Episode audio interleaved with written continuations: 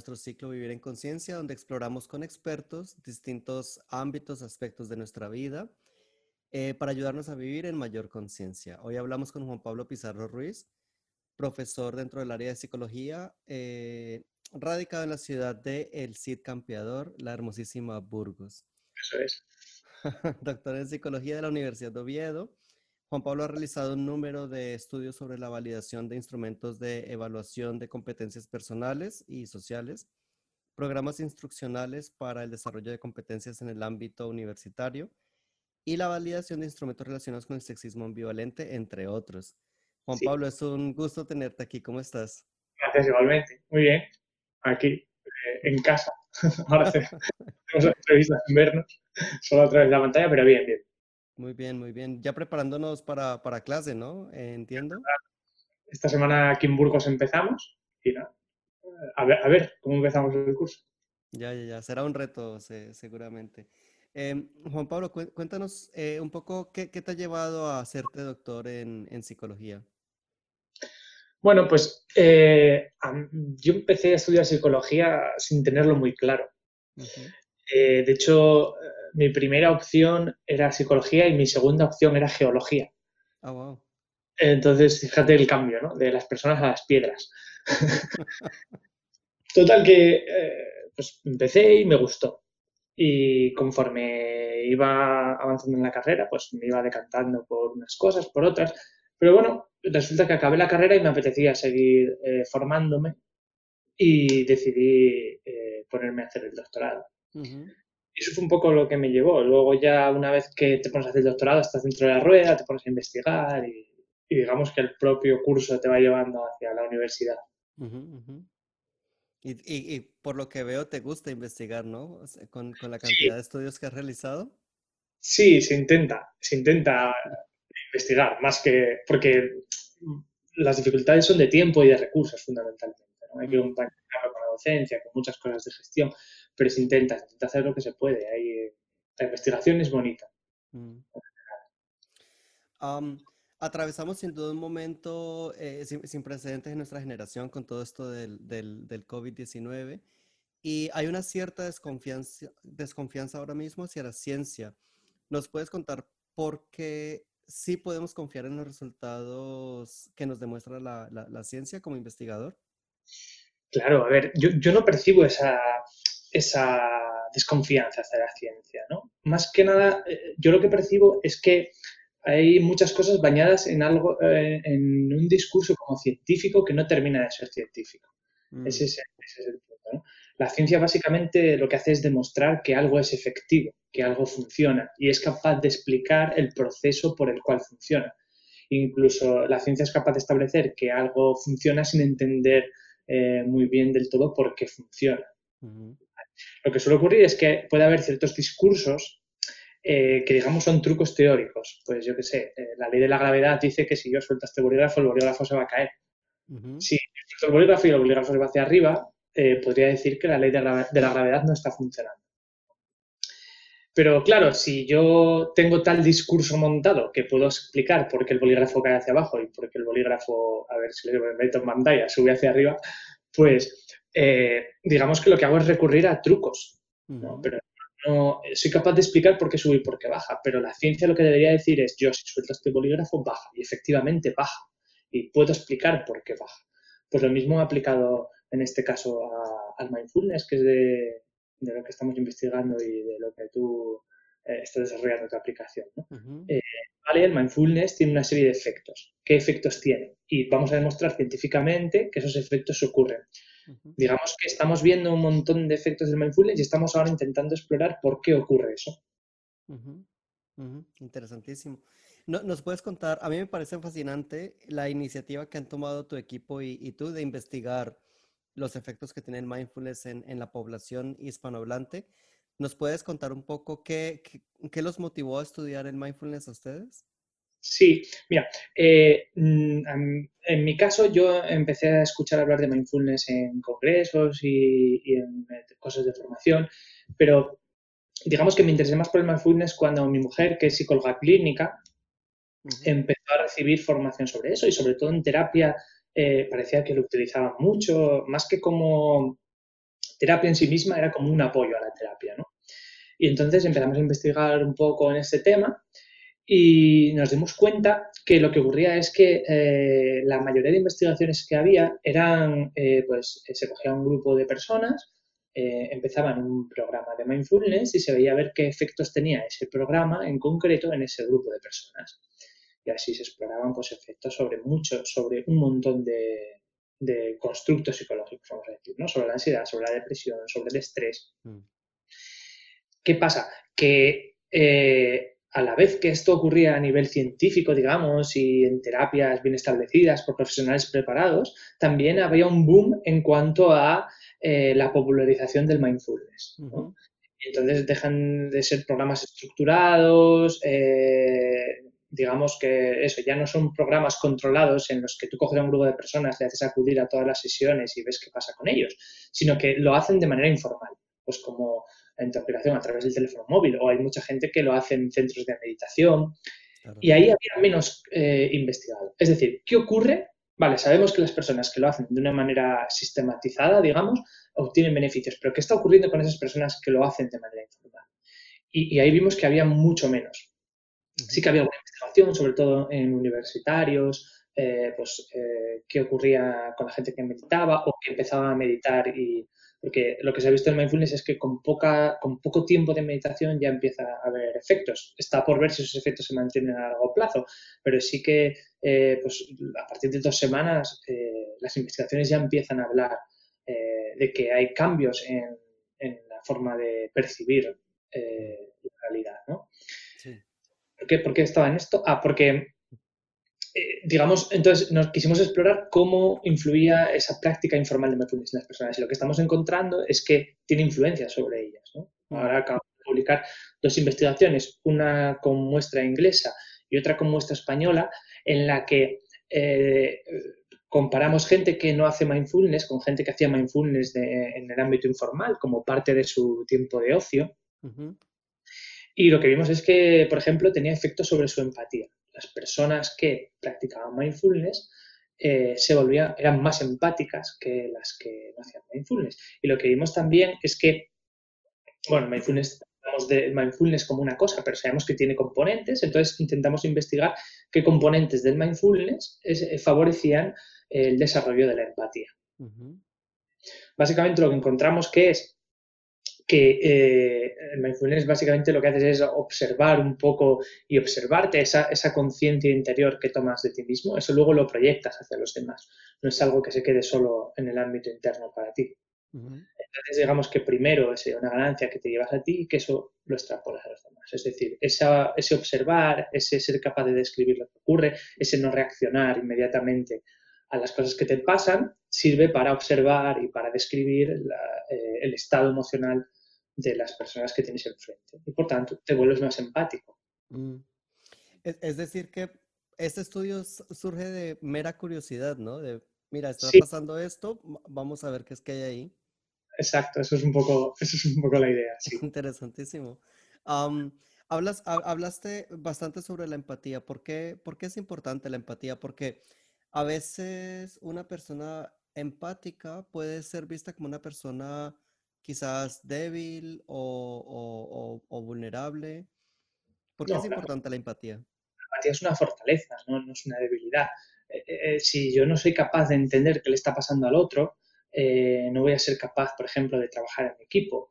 No voy a entender cuándo mi compañero de trabajo o mi amigo está en una situación estresante, cuándo va a necesitar apoyo, cuándo va a necesitar que le dejen solo. Es decir, sabemos que las personas empáticas funcionan mejor en un montón de ámbitos sociales. ¿no? ¿Cómo por ejemplo? Pues, pues, en el trabajo, por ejemplo. por ejemplo, que las personas que tienen, no, es tanto empatía como un montón de, otras habilidades sociales, ¿no? pero la empatía está considerada una habilidad social más. Pero, por ejemplo, dos personas con el mismo nivel de rendimiento en trabajo, sabemos que aquella que tiene habilidades sociales más desarrolladas, pues eh, tiene más probabilidad de promocionar su trabajo que alguien que no lo tiene. Mm. Entonces, si tú eres capaz de ser empático con el otro, es un primer punto de contacto con la otra persona. Interesantísimo. Eh, entonces tú llegaste a la meditación básicamente por, porque lo veías en, en, eh, en la práctica de, de, tu mujer y en, y en, otras prácticas terapeutas o ha habido otro motivo que te llevó a ti a la, a la meditación? Hay un boom en investigación eh, con respecto al mindfulness, porque, digamos, bueno, el mindfulness viene de una tradición eh, budista, digamos, de, y acaba implantándose en nuevas terapias de psicología que lo que viene, sobre todo yo creo que viene de encajar en la parte de las terapias de aceptación y compromiso que básicamente es, eh, ya no es tanto vamos a trabajar con el síntoma, sino vamos a aceptar el síntoma. Esto está muy mal explicado, pero es por no meterme en algo en lo que, eh, en lo que no soy experto. Entonces, básicamente, entronca, eh, entra ahí muy bien la filosofía mindfulness dentro de esas, de esas terapias, que se ve que son efectivas y que ahora se está viendo que el mindfulness tiene efectos positivos sobre un montón de variables. Mm. Interesante. Y todo eso eh, genera un caldo de cultivo en el que empezamos a investigar ahí. Mm.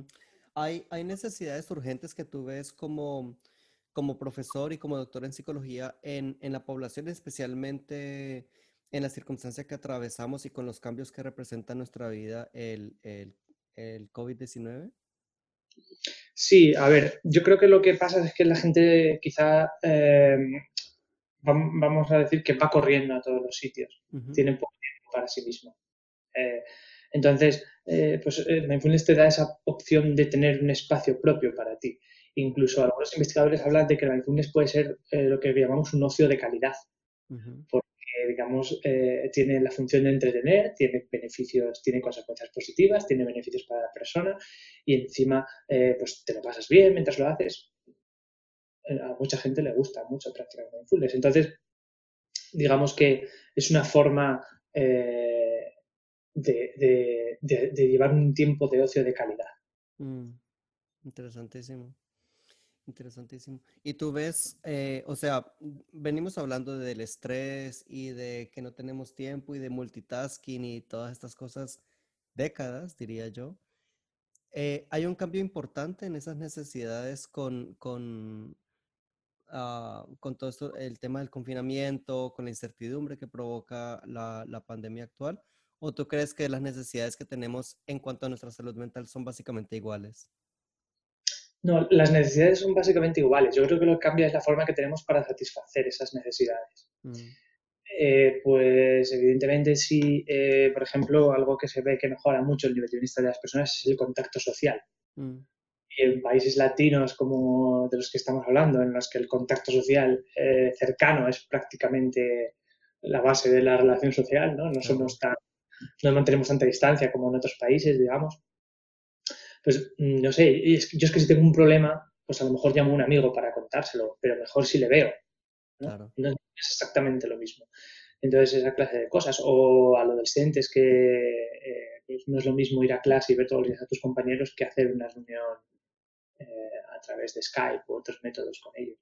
Digamos que todos tenemos estrategias para sobrellevar nuestro malestar, nuestros periodos de estrés y lo que hay que hacer es adaptar esas estrategias a, la situación en la que nos encontramos. ¿Qué ocurre? Que en la vida diaria hemos, tenemos ensayo de error, sabemos que nos funciona, que no. Mm. Y aquí básicamente tenemos que tirar de lo que tenemos disponible. Esa es una diferencia. Pero, por ejemplo, nosotros ya sabes que hemos utilizado tu aplicación en el periodo de confinamiento con estudiantes universitarios. Además, eh, ahora ya no lo recordamos, pero cuando empezó la cuarentena había mucha incertidumbre. Primero iban a ser 15 días, luego iban a ser otros 15, luego ya durante esos segundos 15 ya no sabíamos cuánto íbamos a estar. Eh, al principio los chicos empezaron a recibir eh, documentos online porque ni siquiera las plataformas estaban adaptadas para recibir docencia a distancia. Eh, de repente empiezan a recibir docencia a distancia, empiezan a tener un montón de cambios y incertidumbres, no saben cómo van a ser sus exámenes. Entonces, mm, nosotros aprovechamos que empezaban en la cuarentena, todavía no, nos ha dado tiempo a analizar esos datos, pero tenemos las percepciones subjetivas eh, que hemos recibido de esos alumnos y, han sido muy positivas. ellos hablan de que en un momento en el que estaban muy estresados, eh, les ayudó a, estar un poco más tranquilos. No sé por dónde iba.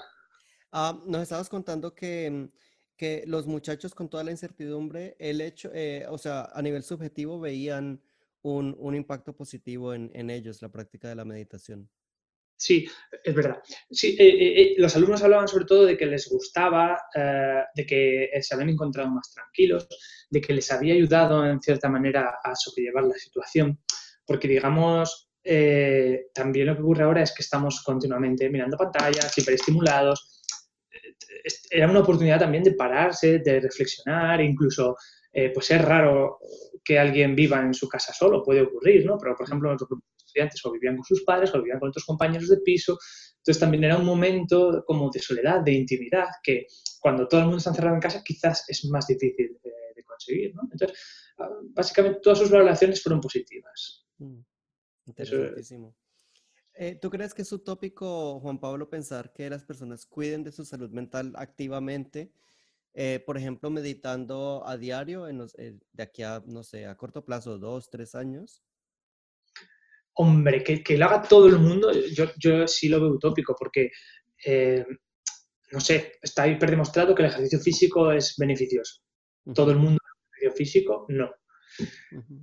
Entonces, ocurre un poco lo mismo con, este, en este caso con la meditación, ¿no? Podemos entender que tiene beneficios, ¿vale? Pero ¿cuánta gente está dispuesta a hacerla? ¿Cuánta gente eh, tiene tiempo para hacerla? Aunque eso del tiempo para hacer, ¿no? Es como no sé, parece que si, si de nosotros dependiera exclusivamente eh, hacer ejercicio no lo haríamos, pero a veces eh, nos metemos en algún club o quedamos con alguien para ir y eso nos lo hace más fácil. Es decir, ciertas obligaciones externas parece que nos hacen encontrar ese tiempo, ¿no?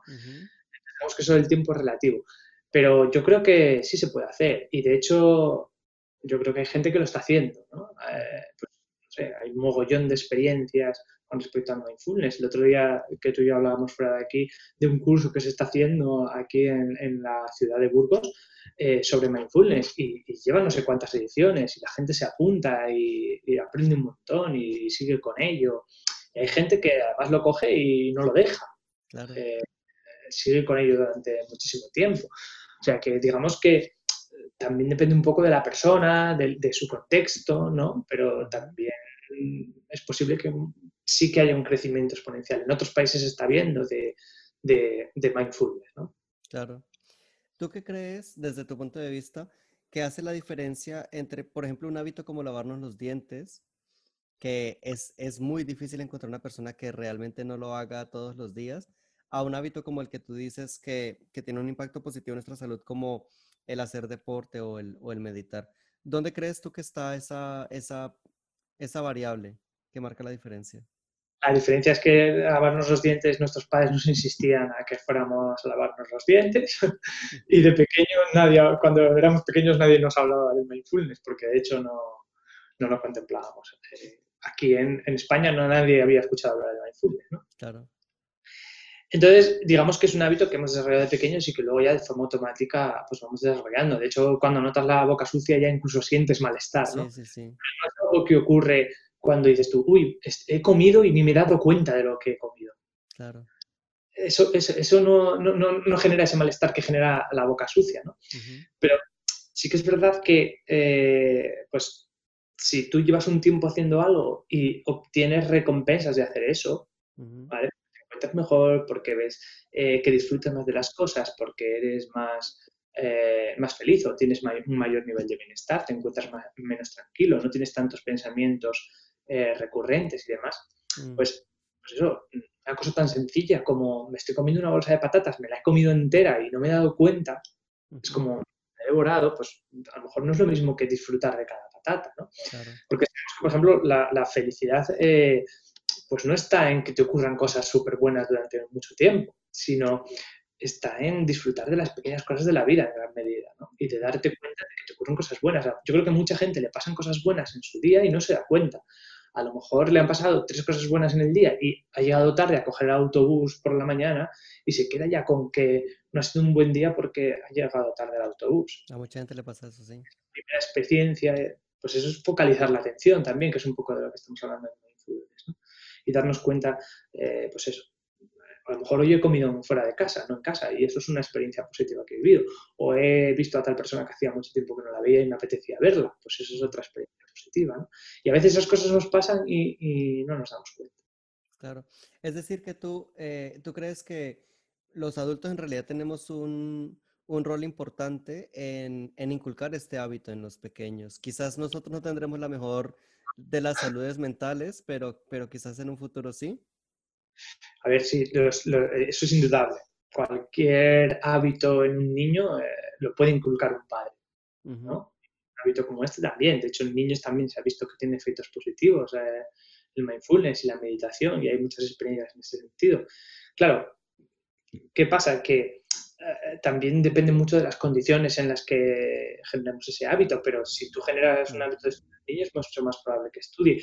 Y también eh, sabemos que los padres son eh, un, un, referente para sus hijos. ¿no? Sabemos, por ejemplo, que pues es mucho más probable que yo coma con una copa de vino si mi padre comía con una copa de vino. Es decir, se ha visto que hay relación entre cuándo consumo yo alcohol y cuándo lo consumen mis padres, incluso en la cantidad de alcohol que yo consumo y la relación que existía. De hecho, es mucho más probable que, por ejemplo, nosotros leamos a la hora del día a la que leían nuestros padres. Fíjate. No sabía eso. Sí. Entonces, pues igual puede ocurrir con la meditación. Es que sin darnos cuenta estamos siendo referentes y luego es indudable. Pues igual que inculcamos a un niño que hay que lavarse las manos ahora, que tiene que ponerse la mascarilla, también podríamos hacerlo con, el mindfulness, sin duda. Increíble. Em, ¿Nos puedes contar un poco por qué es importante que exista literatura científica robusta y rigurosa con respecto a los efectos de la, de la meditación en nuestra eh, salud mental? Sí, claro, a ver, eh, eh, pues es un poco por lo que te decía antes, porque tenemos que ser en ciencia capaces de explicar por qué tal causa provoca tal efecto. Una causa provoca un efecto, ¿no? y lo tenemos que hacer, digamos, de manera empírica, tiene que estar evaluado. Pues lo que se suele hacer en ciencia es evaluamos antes, mm. La persona en este caso realiza mindfulness y evaluamos después y vemos si ha habido cambios. Y en ese proceso estamos. Eh, ¿Qué ocurre? Que si una persona de repente tiene ansiedad, hace mindfulness y lo que hace es aumentar su ansiedad, eh, y yo, a través de la palabra, que es lo que utilizamos muchos ahora eh, explico por qué eso ha ocurrido y soy capaz de explicar también exactamente lo contrario y, lo hago todo en base a ningún dato ni ninguna evidencia. Lo que tengo es un argumento muy bien montado y que es muy difícil de, desmontar, pero no hay nada empírico que sustente eso. De acuerdo. Porque sabemos, es muy conocido, por ejemplo, el efecto placebo con las pastillas. En ciencia tienes que demostrar no que una pastilla funciona, sino que es más eficaz eh, que el placebo, ¿no? Porque si mm. yo tomo una pastilla y me encuentro bien, Sabemos que una, persona que se toma un placebo también se encuentra bien. Lo que tengo que demostrar es que tiene más efectos que ese placebo. Entonces, en ciencia lo que intentamos es demostrar que las cosas tienen un porqué y intentar explicar cuál es el mecanismo que lleva a esa... De tal manera que si una persona sigue ese curso, tenemos que intentar predecir en cierta medida a qué resultado va a llegar. Y tú ves que el mindfulness efectivamente tiene, tiene, tiene resultados contundentes. Sí, sí. A ver, eh, ahora, por ejemplo, hay una revista que se llama Mindfulness, que es de las más importantes eh, a nivel científico. Está en las máximos, eh, en las máximas categorías, digamos, en ciencia, en las revistas, y, toda su publicación es sobre mindfulness. Y hay muchísima literatura, muchísima literatura sobre mindfulness. Y, en inglés, me imagino. Claro, sí, la mayoría. Aquí es donde, donde personas como tú y, tu equipo son, son fundamentales, ¿no? De hecho, el, aire fresco nace precisamente de, parte de ahí, ¿no? De que si tú no hablas inglés o francés o alemán o sueco, eh, estás muy limitado a la, cantidad y sobre todo a la calidad de información que, que hay. Eso es, los estándares internacionales, básicamente toda la ciencia importante está en inglés, toda. Sí, esto, es, esto también es muy diciente, ¿no? De, de nuestras instituciones y de nuestros... Sí, mira, ayer leí una investigación que venía a decir que, eh, que las personas que no eran angloparlantes tenían cierta desventaja a nivel científico, porque encontraban más dificultades a la hora, pues eso, de lo que decías, de acceder fuentes, de redactar ellos mismos mm. eh, sus ideas, de porque en ciencia, digamos, eh, tú mandas tu artículo, digamos, que es el, formato que utilizamos para hacer investigación, en el que expones tus resultados, y van unos revisores que, eh, digamos, comentan tu trabajo, que son ciegos en la mayoría de casos. Tú no sabes quiénes son y ellos no saben quién eres tú. Eh, y digamos que, hacen una crítica constructiva de tu trabajo. Si tú tienes que rebatir con alguien y no lo haces en tu idioma nativo, digamos, es más complicado que si lo haces en tu idioma. Claro. Ahí está ese escalón. Por eso mucha ciencia está en inglés y es indispensable en inglés para trabajar aquí. Sí, sí, sí. Sí, lo vemos nosotros. Eh, un, miembro de nuestro, de nuestro equipo, Diego, em, Diego, eh, Diego Martínez Quintero, está, hoy defiende justo en un, en un, en un par de horas, defiende ¿Ah, su trabajo final de máster ah, en economía, en economía, y ha hecho un trabajo brillante sobre la, la, toma de decisiones desde el punto de vista de la economía. Y, y es igual, o sea, si no hablas inglés, eh, tienes una gran desventaja en cuanto a la cantidad y la calidad de, de estudios. Y aquí es donde me parece, a mí me llamó mucho la atención que, pues, que un equipo hispanohablante proponga este tipo de, de, estudios. Yo creo que realmente necesitamos más, más figuras, o sea, estudios mucho más, ser mucho más prolíficos en, en, en cuanto a, a, la ciencia que exponemos los, los hispanohablantes en el mundo. Sí, cualquier, o sea, hoy en día cualquier científico que quiera eh, ser relevante en su campo y que quiera hacer cosas importantes en su campo tiene que hacerlo en inglés. Mm. Eh, no hay otra manera. Mm. ¿Crees Todos que cambiará esto? No. y como mucho se va hacia el chino, entonces prefiero el inglés. de acuerdo, de acuerdo. Muy bien, muy bien. Eh, Juan Pablo, quería hacerte una última pregunta para, para ir cerrando ya. Em, eh, ¿Nos podrías, eh, hemos hablado de el impacto que tiene la meditación sobre nosotros, la importancia de la ciencia, ¿no? Cómo podemos confiar en la ciencia? Eh, ¿Tú crees que es la ciencia la mejor manera de democratizar la práctica de la meditación mindfulness en, la población, en la población hispanohablante? Sí, mira, es que a raíz, mientras estabas hablando se me estaba ocurriendo, eh, claro, es que, mm, ¿qué es el mindfulness? Entonces, yo si te pregunto, tú me darías una cosa y yo te diría otra y otro te diría otra y cada uno tiene su experiencia y eso no es malo pero cuando hablamos de que el mindfulness funciona, tenemos que estar, intentar estar seguros de que hablamos de lo mismo. Claro. Entonces, pues por ejemplo, eh, antes me decías, ¿cómo existen instrumentos dentro de la psicología que evalúan los cambios que sufre la persona cuando eh, hace mindfulness? ¿no? De hecho, hablamos de mindfulness estado y mindful del rasgo. Es decir, mindfulness estado es pues cómo estoy yo ahora en, cuanto a mindfulness, en cuanto a, percibir el momento, a disfrutar el momento, a no reaccionar excesivamente a, cómo me siento. Y por otra parte estaría el mindfulness eh, rasgo, que es ya si eso forma parte de mi forma de ser, ¿no? el hecho de ser capaz de observar cómo me encuentro, de describir cómo me encuentro, etc. Eh, lo que ocurre es que durante mucho tiempo teníamos instrumentos que evaluaban el mindfulness como si fuera una sola cosa. Y ahora, por ejemplo, instrumentos que hablan del mindfulness como un conjunto de cinco componentes. Entonces, digamos que ya en el momento que sabemos lo que es el mindfulness y tenemos una, definición más o menos consensuada de lo que es, yo creo que son más cosas que esas cinco, pero ya existe cierto consenso en que esas cinco por lo menos deben estar. Sigue habiendo problemas. Por ejemplo, la primera, el primero de esos componentes es observar qué capacidad tienes tú de observarte a ti mismo y de observar lo que te pasa. Pero ¿qué pasa? Que cuando evaluamos lo que es observar, eh, yo si te pregunto, ¿tú eres capaz de observarte a ti mismo? ¿Tú crees que responde lo mismo alguien a esa pregunta que nunca ha hecho meditación que alguien que sí ha hecho meditación? ¿O que ha hecho mindfulness alguien que no ha hecho mindfulness? Claro, no, serían, serían respuestas muy diferentes completamente. Diferentes, exacto. Entonces, digamos, ya empieza a verse que hay diferencias entre lo que responde un meditador y un no meditador, especialmente en esa dimensión de observar, ¿no? Estamos en ese camino. Entonces, claro, en el momento que tenemos claro qué es el mindfulness y todos tenemos una idea similar a lo que es el mindfulness, podemos empezar a trabajar en eso que tú planteas, en que eso se ver qué componentes funcionan y eso se democratice, ¿no? Pase a, a ser eh, llevado a una cantidad de personas importante. Mm. Que ya, lo está haciendo, ¿eh? Poco a poco, cada vez hay más gente que lo practica. Claro, claro. Tenemos recorrido, tenemos recorrido por delante. Sí, Como dicen aquí en España, tenemos tela por cortar. Eso es.